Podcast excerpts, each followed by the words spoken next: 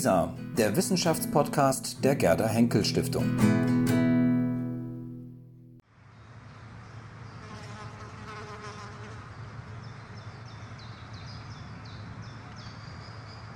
Wie ist dann das Verhältnis zwischen Kirche und Theologie? Also ich habe schon immer das Gefühl, Kirche versucht einen schon in eine gewisse Richtung zu drängen und lässt wenig anderes zu. Also gerade auch wenn wir Gottes Bilder uns ansehen, ähm, diese Jesusgestalt und, sozusagen Gott als Mensch in, oder als Vater oder wie man das auch sagen soll. Also wie verhält sich dann tatsächlich die Kirche als Institution zu der theologisch kritischen Wissenschaft. Also das, was Sie gerade erläutert haben, das hat mich sehr überzeugt. Also dass man sozusagen versuchen will, zu dem, was man glaubt, auch, auch ja, eine, eine Außenwirkung oder eine Außensicht zu bekommen. Aber wie verhält sich dann so eine Kirche zu diesen fast schon philosophischen Überlegungen oder Erklärungsversuchen, die sie quasi im Theologiestudium oder auch als Theologe ähm, darbringen? Also ich, ich vergleiche die theologischen Fakultäten immer gerne mit juristischen Fakultäten. Also Juristen können nichts anderes tun, als die Gesetze auslegen, die der Gesetzgeber ihnen vorlegt. Aber wenn sie das tun, können sie das ausgesprochen kritisch machen. Ja? Also äh, man muss die Gesetze nicht so akzeptieren, wie äh, der Staat oder die, die Parlamente sie erlassen, sondern man kann an den juristischen Fakultäten wahr, vielfältig äh, kritisch diskutieren und vielleicht auch Einfluss nehmen. Und ich glaube, in der Theologie ist es, ist es ganz ähnlich. Wir haben einen bestimmten Bekenntnisstand, einen bestimmten äh, biblischen Textbefund, den wir, dem wir uns verpflichtet fühlen. Wenn aber die Kirchen sozusagen ihrerseits Interpretationen dieses Bestandes vornehmen, wo wir Theologen der Meinung sind, finden wir gar nicht gut, dann können wir das laut und deutlich sagen. Aber man muss sich auch mal dieses, die deutsche Situation vorstellen. Wir haben staatliche theologische Fakultäten äh, und die Kirchen stellen nur diejenigen als Pfarrerinnen und Pfarrer an, die ein, die ein theologisches Studium durchlaufen haben.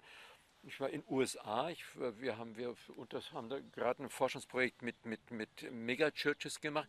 Da ist ein Biologe, äh, dann eben der Pastor einer Megachurch, ja, und die machen dann halt irgendwie ganz tolle Ölprojekte und sowas.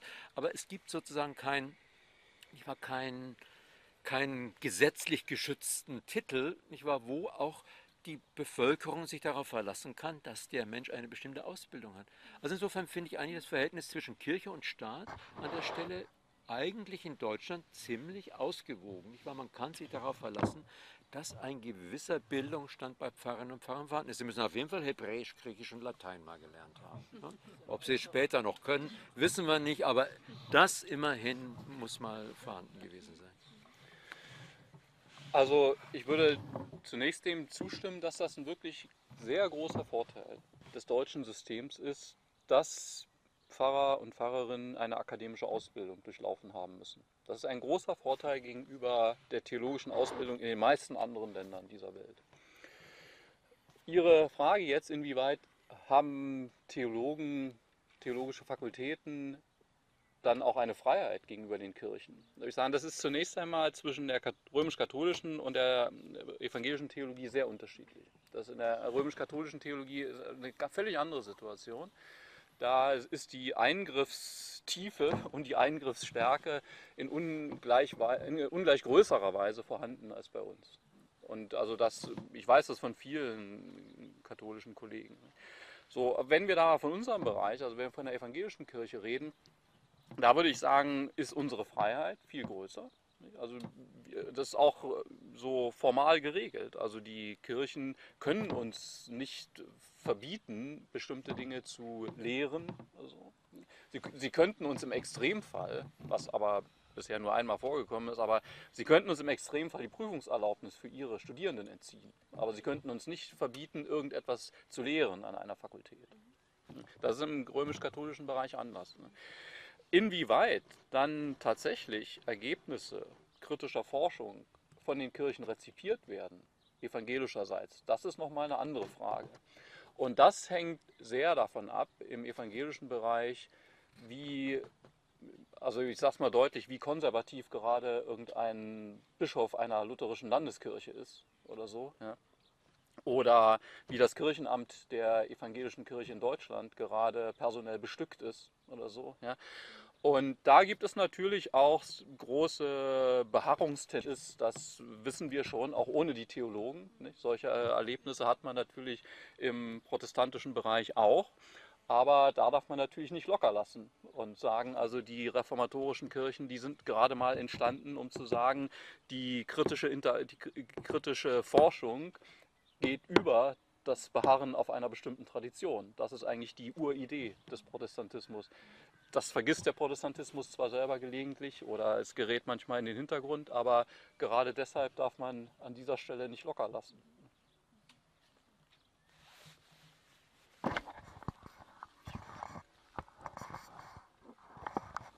Herr Schieder, ähm, Ihre ähm, erste Bemerkung, wo Sie entwicklungspsychologisch argumentiert haben, die hat mir ungeheuer gut gefallen. Ähm, um zu gucken, wie wird ein Mensch ein Mensch, mit was für Bedingungen kommen wir auf die Welt und wie, ähm, wie erarbeiten wir uns unser Weltbild. Ja? Und dann haben sie gesagt, naja, aber irgendwann geht die intellektuelle Entwicklung weiter, das Kind wird in der Lage, Perspektiven von anderen zu übernehmen und dann kritische Fragen gestellt. Und sie haben gesagt, und das muss ein Theologiestudent. Ähm, denn sonst kann er die Leute nicht da abholen, wo sie sind. Ich denke oder ich vermute aber, dass sie auch sagen würden, naja, aber mit dieser intellektuellen Entwicklung allein ähm, ist auch nicht die Lösung verbunden, sondern irgendwo muss dann ja wieder eine Spannung auftreten, ähm, dass es in der eigenen Erfahrung verankert ist. Wie, wie, wie habe ich mir das vorzustellen? Ja. Also ich, ich würde auch nicht meinen, dass sozusagen die, die kritische Anfrage an mich selbst und an die Welt etwas ist, was eine rein meine These eigentlich, dass mit der Pubertät Differenzerfahrung zu einer Grunderfahrung des Menschen wird, die in der Kindheit nicht vorhanden gewesen ist. Und ich würde sagen, das ist aber auch. Also wir müssen imstande sein, zu uns selbst in Differenz zu treten und gleichzeitig uns als Rechtfertigungstheologie als von Gott geliebte Wesen zu verstehen. Nicht wahr? Dass Gott uns gut findet, obwohl wir selber uns vielleicht nicht so gut finden. Also so Begriffe wie Sünde ne, benutzen wir ja heute nicht mehr. Aber im Grunde ist mit Sünde nichts anderes gemeint, als dass wir alle die Erfahrung machen, dass zwischen dem, wie wir glauben, wie die Welt sein sollte und dem, wie sie ist, nicht wahr, eine Differenzerfahrung machen, die bedacht sein will. Und im Grunde würde ich sagen, alle Theologie, ähm, die sozusagen erfahrungsbezogen ist, versucht sich an, nicht wahr, an dieser Grund, menschlichen Grunderfahrung abzuarbeiten. Ich war vielleicht am Schluss sozusagen nicht, nicht, nicht mehr so deutlich, weil ich äh, ich war bei Kindern kann man das sehr schön nachzeichnen und das wird sehr bestimmt, aber im Erwachsenenalter gibt es eben sehr viele Wege, in die man, wie man selbst und sagen, also diese Differenzerfahrung, die ich in dieser Welt mache zwischen Sein und Sollen, macht mich so fertig, dass ich eben an nichts mehr glaube. Ja? Äh, werde fundamentalistisch. Ja? Also es, es gibt so viele verschiedene Facetten, in die man sich entwickelt, sodass ich selber eigentlich auch meine Studierenden immer dazu auffordere, dass sie, dass sie mehr hinhören sollen, wenn sie mit ihren Gemeindemitgliedern zu tun haben, oder nicht mal sehr viel stärker hinhören zunächst, wo denn jemand seinen ganz individuellen, individuellen Weg findet. Ich meine, da gibt es, da gibt es keine Vorschriften, die wir Kirchen machen, sondern es, aber es gibt schon Erzählungen des gelingenden Lebens. Also es gibt Erfahrungen von Menschen durch die Generationen hindurch, auf die man hören soll. Macht vielleicht Leben, ne? aber so also daher kam sozusagen meine Zurückhaltung, aber ich glaube schon, ich war auch, das selbstkritische Fragen ist zutiefst erfahrungsgesättigt. Schlecht fühlen und tatsächlich schlecht sein. Ja, das kann, das, äh, ne? also ich meine, das kennt man ja. Es gibt, ja, es gibt ja viele Menschen, die sich, die sich schlecht fühlen und äh, ne? die Fakten sind, ne? sind keinesfalls so, ja, in, in verschiedenen Hinsichten. Also in Deutschland Fußballweltmeisterschaft, die waren gut, die fühlten sich nur schlecht. Ja, zum Schluss waren sie nee, auch. sie waren auch, nein, ja. Später haben Sie da einen Kommentar noch dazu? Also ich würde sagen, es ist eigentlich ja immer eine Bez- Beziehung, sozusagen eine dialektische Beziehung, wenn man so will, zwischen dem, was ich, wie ich mich selbst wahrnehme, in dem Moment, wo ich mich überhaupt selbst wahrnehme. Das ist ja schon ein bestimmter Schritt, der, den man da geht, wenn man sich sozusagen sich zu sich selbst in eine Distanz begibt. Und natürlich haben Sie völlig recht, dass das dann immer wieder auch in neue Erfahrungskontexte eingebunden werden muss. Also man entscheidet sich sozusagen nicht völlig frei aufgrund einer inte- intellektuellen Differenz, die man erfährt und jetzt meint, also jetzt muss man das und das tun oder man muss sich anders entscheiden oder so nicht. Also die, ich finde auch die, der in bestimmten historischen Kontexten sehr hochgespielte philosophische und theologische Begriff der Entscheidung ja, ist da eigentlich auch eine gewisse ähm, Irreführung. Denn in, in der Regel, also wenn man jetzt von bestimmten Ausnahmesituationen mal an, absieht, aber in der Regel vollzieht es sich eigentlich nicht so, dass, ähm, dass man ständig radikale Entscheidungen trifft. Ja, in der Regel ist es eigentlich so, dass man Erfahrungen macht und die immer wieder in Lebenskontexte einbindet. Gerade deshalb finde ich Traditionen so wichtig, weil äh, Traditionen sind etwas, mit dem man aufwächst oder mit dem man irgendwann mal bekannt wird und mit in was dann so Räume darstellt, in denen man leben kann. Nicht? So, und das ist zum Beispiel in der jüdisch-christlichen, also in der ganzen biblischen Überlieferung so, ist aber in den anderen Religionen auch, ist es auch so, ist im Judentum und im Islam auch nicht anders. Nicht? Das ist so auch traditionsgesättigt und bildet von daher immer einen Lebensraum, in dem man sich verstehen kann.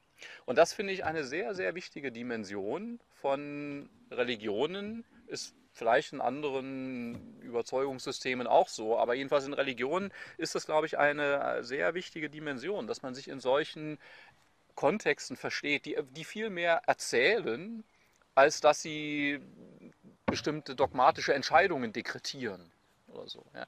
Also in, in diese Richtung würde ich am ehesten gehen, weil Sie es so nach, der, nach dem Verhältnis von Differenzerfahrung und, und, und Erfahrung gefragt haben. Ja. Die ist relativ gut beschrieben. Ja, in Stufen. Piaget stellt sich das als Stufenplan vor. Manch einer erreicht nicht jede Stufe, aber hoffentlich viele so.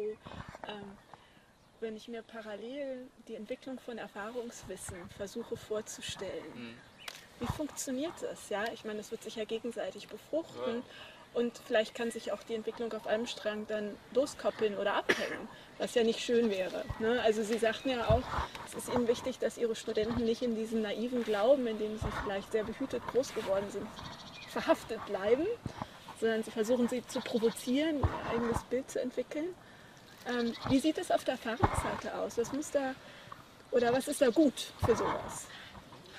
Ja, weil ich mir vorstelle, also mein Eindruck von dieser Gesellschaft ist, dass wir relativ weit sind, was unsere intellektuellen Fähigkeiten angeht, aber vielleicht was das Befinden und das, das Erfühlen angeht, ein bisschen hinterherhinken manchmal.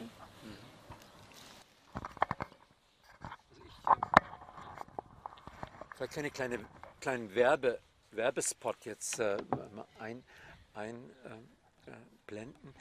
Im September wird im Rowold Verlag ein wunderbares Buch erscheinen, das ich Ihnen wirklich empfehlen kann, von einer jungen Frau, die heißt Esther Maria Magnus, ist so wissig. Ähm, Und das Buch hat den schönen Titel Gott braucht dich nicht, eine Bekehrung. Und darin beschreibt sie sozusagen ihre eigene Glaubensgeschichte. Ich meine, 30 Jahre ist noch nicht so sehr viel, aber sie beschreibt es auf eine ganz faszinierende Weise. Also es geht an mit ihrem Kinderglauben, wo sie irgendwie ihrer Tochter sagt, also äh, ihre nicht ihre, ihre Tochter, ihre Schwester sagt, äh, also Steffi, weißt du was? Gott findet mich gut. Ja? Und ich glaube, Gott findet auch dich gut. Ja? Und die Schwester sagt, ja genau. Ne? So. Und dann, als sie äh, erkrankt ihr Vater an Krebs und es ist eine dreijährige Leidensgeschichte und sie betet und sagt, also lieber Gott, ich weiß genau, ne, dich gibt es und, ne, und du musst meinen Vater ne, wieder gesund machen. Der Vater stirbt nach drei Jahren.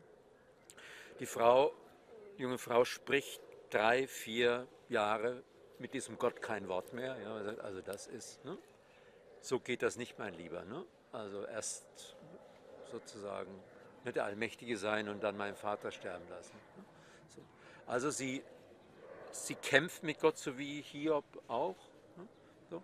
Dann äh, ähm, gibt es äh, eben eine neue Hinwendung. Ganz, also das Ganze ist, ist sehr, sehr bewegend beschrieben. Und in den letzten Kapiteln passiert Folgendes. Also es gibt wieder eine Versöhnung mit Gott in der ganzen Familie und dann erkrankt der eigene kleine Bruder an der gleichen Krankheit wie der Vater. Ja? So. Und dann wird noch mal die letzten, werden die letzten Jahre des Sterbens des Bruders nochmal beschrieben. Und auch die Auseinandersetzung mit, mit, äh, ich war mit Gott. Und, äh, aber das Faszinierende ist eben, dass, dass, die, dass Gott als ein Faktum für sie weiterhin bleibt und sie kämpft aber mit dem bis, nicht mal bis zum Schluss. Ähm, also ich meine, natürlich darf man niemandem empfehlen, dass man nur dann eine gelungene Glaubensgeschichte hat, wenn man möglichst Trauma, nicht mal schreckliche Erlebnisse hat. Aber die Art und Weise, wie diese junge Frau das schildert, das nicht mal wie ihr Glaube Umwege nimmt, aber äh, sozusagen es ein, es ein durch und durch ja, authentisches Glaubensleben geben kann. Das finde ich ganz faszinierend. Weil wir haben ja oft so eine Art und Weise, über Gott zu reden, in einer philosophisch abgehobenen Weise. Und das erlaubt sie nicht. Ne? Sie erzählt dann, wie sie in die Kirche geht und sagt, also der Pfarrer, äh, dessen Hauptinteresse ist, dass die CDU nicht mehr in der Regierung ist. Ja? Hilft mir im Moment aber gar nichts. Ne? So, also es ist, dieses Buch ist ja nicht, nicht viele, vielleicht so 180 Seiten, so eine massive Kritik an einer völlig oberflächlichen Kirche, Kirchentätigkeit, nicht wahr, wo es nur um also ethische Probleme in diesem ganz banalen Sinne geht. Ja? So, und, äh, aber was mich an diesem Buch eben so fasziniert, ist, dass hier jemand imstande ist, ein, ein tiefes Glaubensleben in einer Sprache zu präsentieren. Also ich bin eigentlich ganz sicher, in drei Jahren wird dieses Buch irgendwann mal so von allen Abiturienten im Religionsleistungskurs gelesen werden müssen, damit sie irgendwie so ein Gespür dafür haben, was das wirklich ist, existenziell mit Gott zu ringen. Ja, das ist, ähm, also ich weiß jetzt nicht, ob ich, ob ich äh, eine gute Antwort auf Ihre Frage gegeben habe, aber das sozusagen Erfahrung und Nachdenken über Gott nur dann authentisch wirken, ne? nein, also das, das, das Reden über Gott nur dann, nur dann authentisch ist, wenn Menschen das Gefühl haben, das ist miteinander verwoben. Ich glaube, das ist, das ist so. Ne? Auch, auch Predigten sind dann eben gut, wenn Menschen das Gefühl haben, da redet einer von etwas, was er erlebt hat. Ja? Und nicht nur über abstrakte Sachverhalte. Also ich denke, man muss sich natürlich bei Piaget und so von dem Eindruck freimachen, also es ginge darum, eine Stufe nach der anderen zu erreichen. Also das ist natürlich auch eine gewisse Abstraktion. Das war ihm natürlich auch bewusst. Also das muss man, glaube ich, mehr als so ein idealtypisches Modell auch auffassen. Und ich würde Ihnen völlig recht geben, das Ganze taugt nichts, wenn das nicht mit Lebenserfahrungen verbunden und durch diese auch authentisch gemacht werden kann. Also natürlich haben solche Entwicklungsmodelle und bestimmte, sagen wir mal, Abstraktionen keinen Sinn und, und keine Überzeugungskraft, wenn man nicht sie auch individuell als für das eigene, glaube ich, nur, wenn man eben solche, wie Herr Schieder das jetzt gesagt hat, eben auch persönlich überzeugenden oder irgendwie aus der persönlichen Auseinandersetzung und Erfahrung herkommenden Lebenskontexte hat. Also ich glaube, ansonsten kann sowas auch nicht überzeugend oder befruchtend sein, jetzt irgendeine intellektuelle Entwicklung zu beschreiben. Also was ich übrigens auch faszinierend finde, ist, dass, äh, dass dieses Buch in einem Verlag erscheint, der Rowold Verlag, der bisher noch nie etwas zur Religion gemacht hat. Vielleicht ist es auch nochmal so eine interessante Frage, wie geht es mit der Religion überhaupt weiter? Nicht? Wir hatten ja jahrzehntelang gehört von den Soziologen, also im Laufe der Modernisierung unserer Gesellschaft wird es mit der Religion immer weiter bergab gehen. Ne? Weil nämlich äh, je, mehr, je mehr technische Sicherheiten wir gewinnen, umso weniger braucht man die Arbeitshypothese Gott.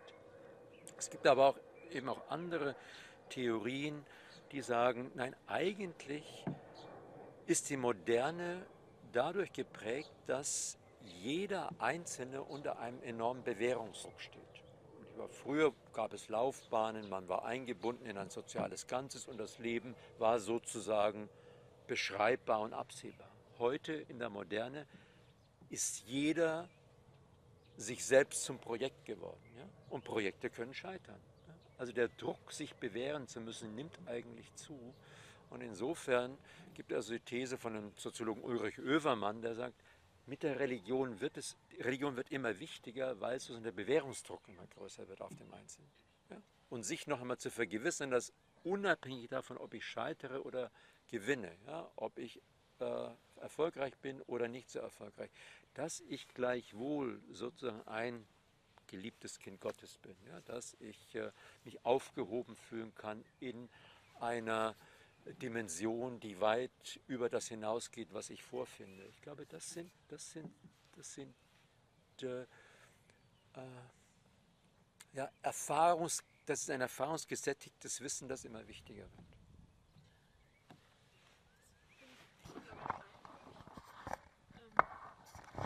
Darf ich die Frage noch, also das, das, das Bildungssystem also aus verständlichen Gründen fokussiert nun auf die intellektuelle Entwicklung. Ne? Ähm, wie kann ich Kindern diesen Erfahrungsschatz zugänglich machen, aus Ihrer Sicht? Sie beschreiben jetzt sozusagen die Biografie einer Frau, die, ich sag mal, wahrscheinlich mit christlichen Grundwerten groß geworden ist. Die sind in Frage gestellt worden.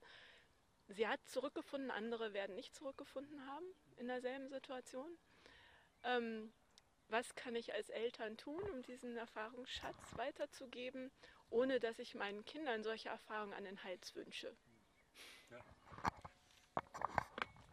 Ich bin ganz Ihrer Meinung, weil man, man, muss nicht immer den, mit dem Tod konfrontiert sein, um glauben zu können. Das wollte ich, das wollte ich damit eigentlich gar nicht gesagt haben. Hm? Ähm, ja. Ähm, also ich glaube, Herr Schröder hat schon darauf hingewiesen, ich glaube, die Religionsgemeinschaften als Tradition äh, eröffnen uns bestimmte semantische Räume, nicht wahr? Also äh, Bedeutungsräume, in denen, also wenn man die irgendwann einmal im Laufe seiner Biografie kennengelernt hat, kann man die auch möglicherweise wieder vergessen. Sie sind gleichwohl als, ja, sie, sie sind als, als eine Möglichkeit, sich das Leben zu deuten, immer noch vorhanden. Also insofern würde ich schon, äh, schon meinen, dass dass es für Kinder und Heranwachsende hilfreich ist, äh, dass für sie religiöse Weltbilder so unverständlich das vielleicht manchmal noch ist, dass, dass sie sie wenigstens kennenlernen, um sozusagen vielleicht für spätere Zeiten da, dafür nicht mal Zugangsmöglichkeiten zu haben. Ähm, es gibt, ein kleiner kleine Exkurs. Es gibt ähm, so, kann man eigentlich beten, ohne an Gott zu machen. Machen wir eigentlich ziemlich oft. Wir zweifeln an Gott und beten trotzdem. Also es braucht, es muss oft auch gar kein sein. Es gibt manchmal auch einfach Praktiken, die man aus der Kindheit kennt, aus der Jugend kennt oder aus der Familie kennt, die einem möglicherweise dann helfen, wenn, wenn sie auch wieder nötig werden. Also insofern, also wenn Sie mich, wenn Sie mich fragen, was äh, nicht äh, also ich glaube, Sie haben auch über das hinaus gefragt, über das rein intellektuelle hinaus gefragt, würde ich sagen, ja, in der Tat, es gibt nicht mal Religion ist auch eine Praxis, die ja, ähm, ja, wozu man möglicherweise kein intellektuell geschlossenes Weltbild braucht, sondern wo die Praxis als solche einem helfen kann. Äh, mit dem Leben umzugehen. Also ich würde das in einer ähnlichen Richtung andenken. Ich würde sagen, für solche Bereiche, wie Sie sie genannt haben, sind Erzählungen, Traditionen viel wichtiger als irgendwelche dogmatischen oder theologischen Richtigkeiten. Also ich glaube, dass man hineingenommen wird in Bereiche, in Traditionsbereiche, Überlieferungsbereiche, in Geschichten, mit denen Menschen leben konnten und immer noch können. So. Das ist, glaube ich, was, was für gelebte Religion, für gelebten Glauben sehr, sehr wichtig ist. Vielleicht, also wahrscheinlich sind, wenn man harte dogmatische Formulierungen über die Zwei-Naturen-Lehre oder die Trinität nimmt oder so, die meisten Christen sowieso Heretiker. Aber ich glaube, was viel hilfreicher oder was hilf, äh, ist, ist egal. Jedenfalls, was, was glaube ich sehr, sehr wichtig und sehr hilfreich ist, sind so Traditionen, Geschichten, mit denen man leben kann und die einem einfach auch mitgegeben werden als etwas, was man ein, als einen Lebenskontext erfährt. Ja? So Rituale gehören auch dazu, nicht? zu denen man sich nicht ständig bekennen muss, aber der einen trotzdem weiß, wenn man vielleicht nicht gerade jede Frage, die sich irgendwie stellen könnte, beantworten kann. Das ist, glaube ich, so für, für erfahrungsgesättigte Religionen eine, eine unverzichtbare Dimension. Ich finde es übrigens ein interessantes Phänomen, dass es in Ostdeutschland ja kaum noch ein Dorf gibt, das seine Kirche nicht wieder aufgebaut hat.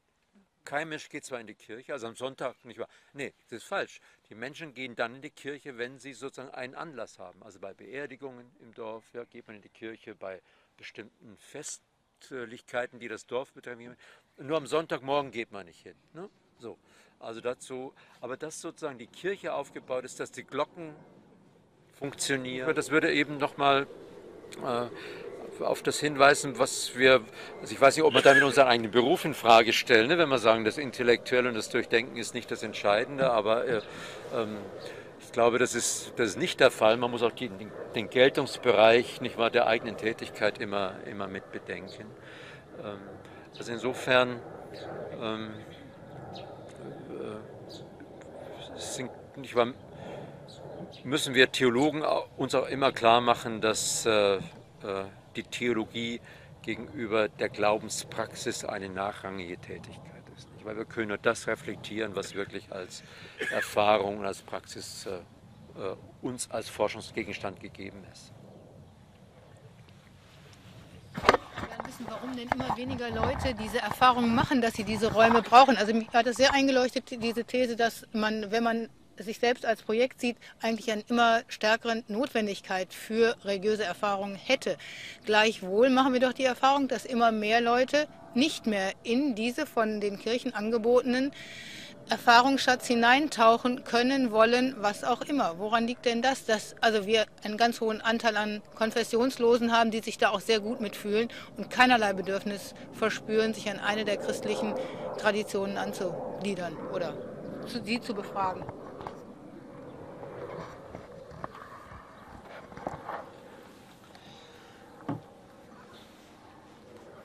Ja, ich meine, darauf gibt es, darauf gibt es natürlich mehrere Möglichkeiten. Man könnte jetzt sagen, ja, also offenbar haben die, haben es die Kirche nicht verstanden, äh, Deutungsangebote zu machen, in denen sich die Menschen wohlfühlen. Ne? So. Ich glaube, das ist ne, ein Punkt. Man, es wäre auch eben nochmal interessant zu gucken, womit helfen sich die Menschen denn dann? Also was ist sozusagen deren Lösung des Problems? Das ist, keine Ahnung, Fitnessstudios oder gibt es eigene Rituale, ähm, Astrologie? Äh, also ich finde es immer ganz faszinierend, äh, dass man den Buddhismus so toll findet. Ne? Also ich meine, das ist ja, im Grunde ist es natürlich die Meditation des Nichts fand es immer faszinierend, dass äh, Jürgen Klinsmann mitten in München im Badies, ne, also das ist, ne, also eigentlich lebt das Christentum davon, dass man nach etwas strebt, ja, dass man etwas erreichen will. Ne? So, man, man eine christliche Idee. Fand ich immer sehr merkwürdig. Ja. Bitte? Damit kann man kein Fußball spielen. Ja, eben. Ne? Also, aber, das, aber es ist, ne? und das Kirchliche ist dann irgendwie halt auch äh, ich war, wirkt dann halt so altbacken, aber ich ähm, meine, auf der anderen Seite, wenn man, wenn man sich die Religionskulturen in den Vereinigten Staaten ansieht oder auch äh, wenn man hört, was in den charismatischen Gemeinden in Südamerika äh, passiert, dort scheinen, scheint es äh, sagen, religiöse Gemeinschaftsformen, scheint man religiöse Gemeinschaftsformen gefunden zu haben, wo Menschen in einer sehr niedrigschwelligen Weise äh, gemeinsam unterwegs sind. Also es scheint auch ein typisch deutsches Problem zu sein, dass wir da irgendwie so, ich sag manchmal, es ist ein bisschen wie mit dem, wie mit dem äh, Telekommunikationsmarkt. Ne? Als bei uns sozusagen das Telefon noch, ne, die Telekom noch, Staats, noch Staatsinstitution war, ging irgendwie gar nichts. Ne? So, es war alles zu teuer und es gab nur ein Modell sozusagen. Und als es alles endstaatlich wurde, ging, ging da sehr viel mehr. Also ich, ich, habe ja viel, ich mache viel transatlantische Vergleiche, also USA und Deutschland. Und da fällt einem schon auf, dass unser Kirchentum in Deutschland schon enorm verstaatlicht ist. Ne? So, also was keinen staatlichen Stempel hat, ist immer irgendwie komisch. Also möglicherweise ne, wäre das auch nochmal eine Frage, haben wir in Deutschland sozusagen, erlauben wir den Menschen zu wenig eigene Formen ihrer Spiritualität zu entwickeln?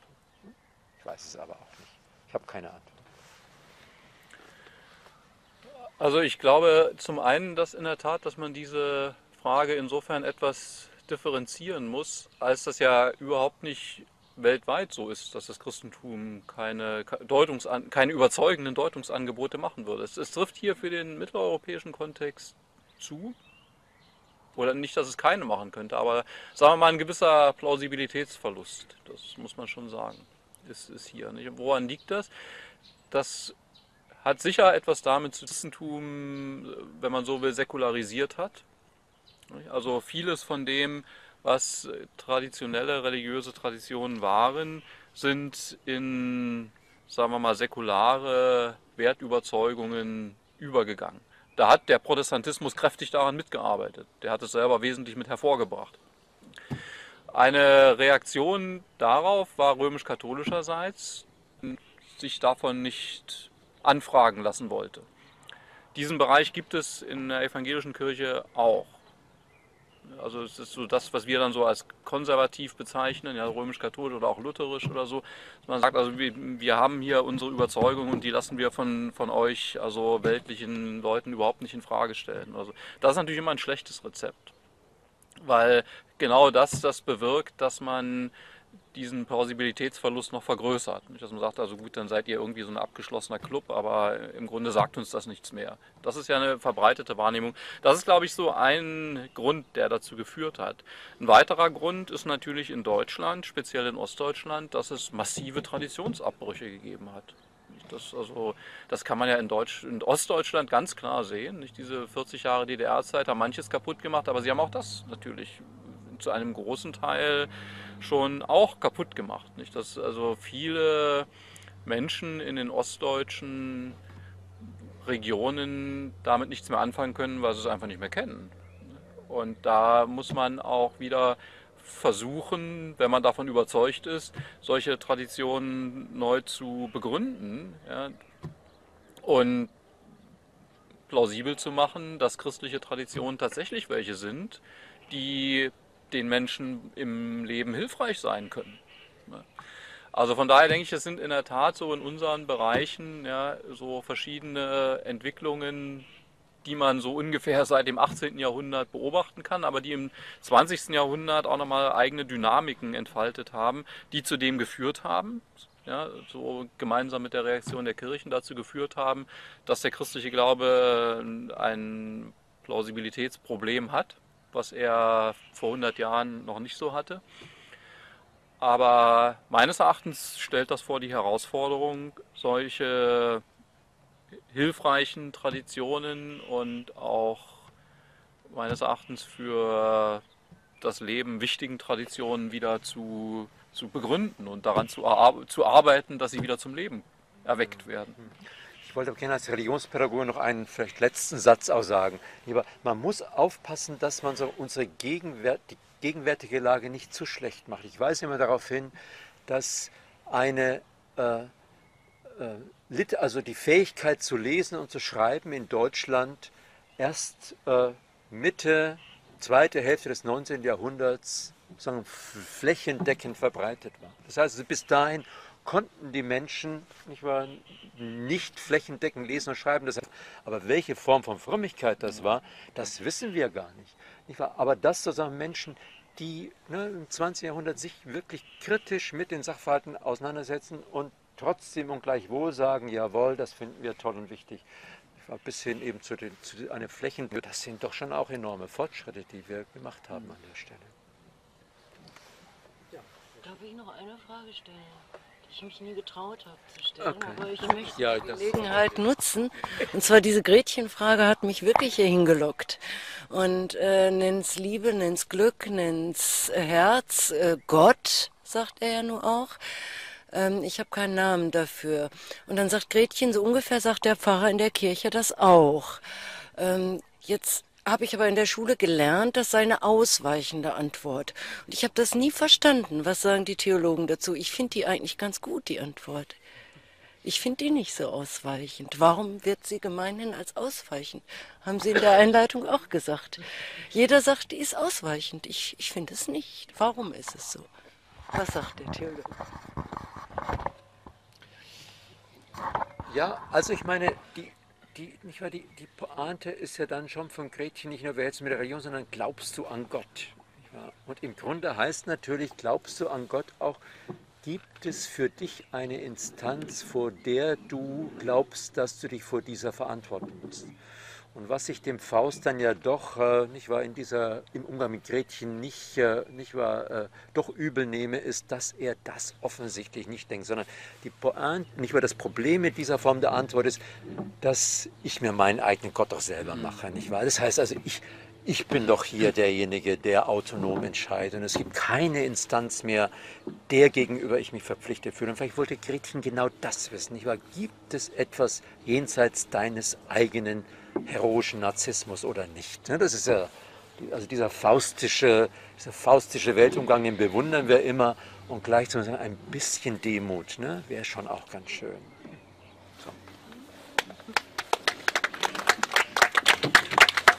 Ja, vielen Dank, dass Sie uns zugehört haben. Dank, Herr Schulter. Ähm, ich bin sehr froh, dass wir die letzte Frage noch mit aufgenommen haben. Das ist ja perfekt der Bogen jetzt gewesen. Und ja, ich freue mich sehr, dass, dass das so eine intensive Runde war. Glaube ich, so ganz gut gelungen, wie wir uns das gedacht haben, dass eben alle in der sehr dichten, engen Runde hier auch beteiligt waren, mitdiskutiert haben. Macht Mut für die nächsten Veranstaltungen hier in der, an dieser Stelle unter der Linde 1. Dann ähm, eröffnen wir damit das Buffet auch und